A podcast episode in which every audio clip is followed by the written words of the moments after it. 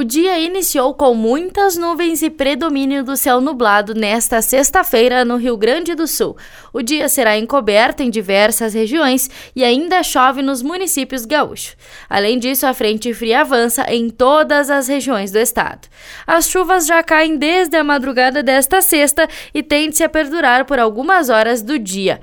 Em pontos da Serra Norte e Nordeste do estado, deve haver neblina e nevoeiro. Ainda, o final desta manhã promete ser instável com muita nebulosidade, mas que dá espaço para o sol em algumas regiões. As mínimas ainda serão sentidas durante a noite. Na Serra Gaúcha, o dia tem presença de chuva moderada, com máxima de 13 e a mínima registrada em 2 graus. Em Porto Alegre, o sol aparece entre nuvens durante a tarde. A máxima é de 16 e a mínima de 7 graus. Da central de conteúdo do Grupo RS, como repórter, Paula Bruneto.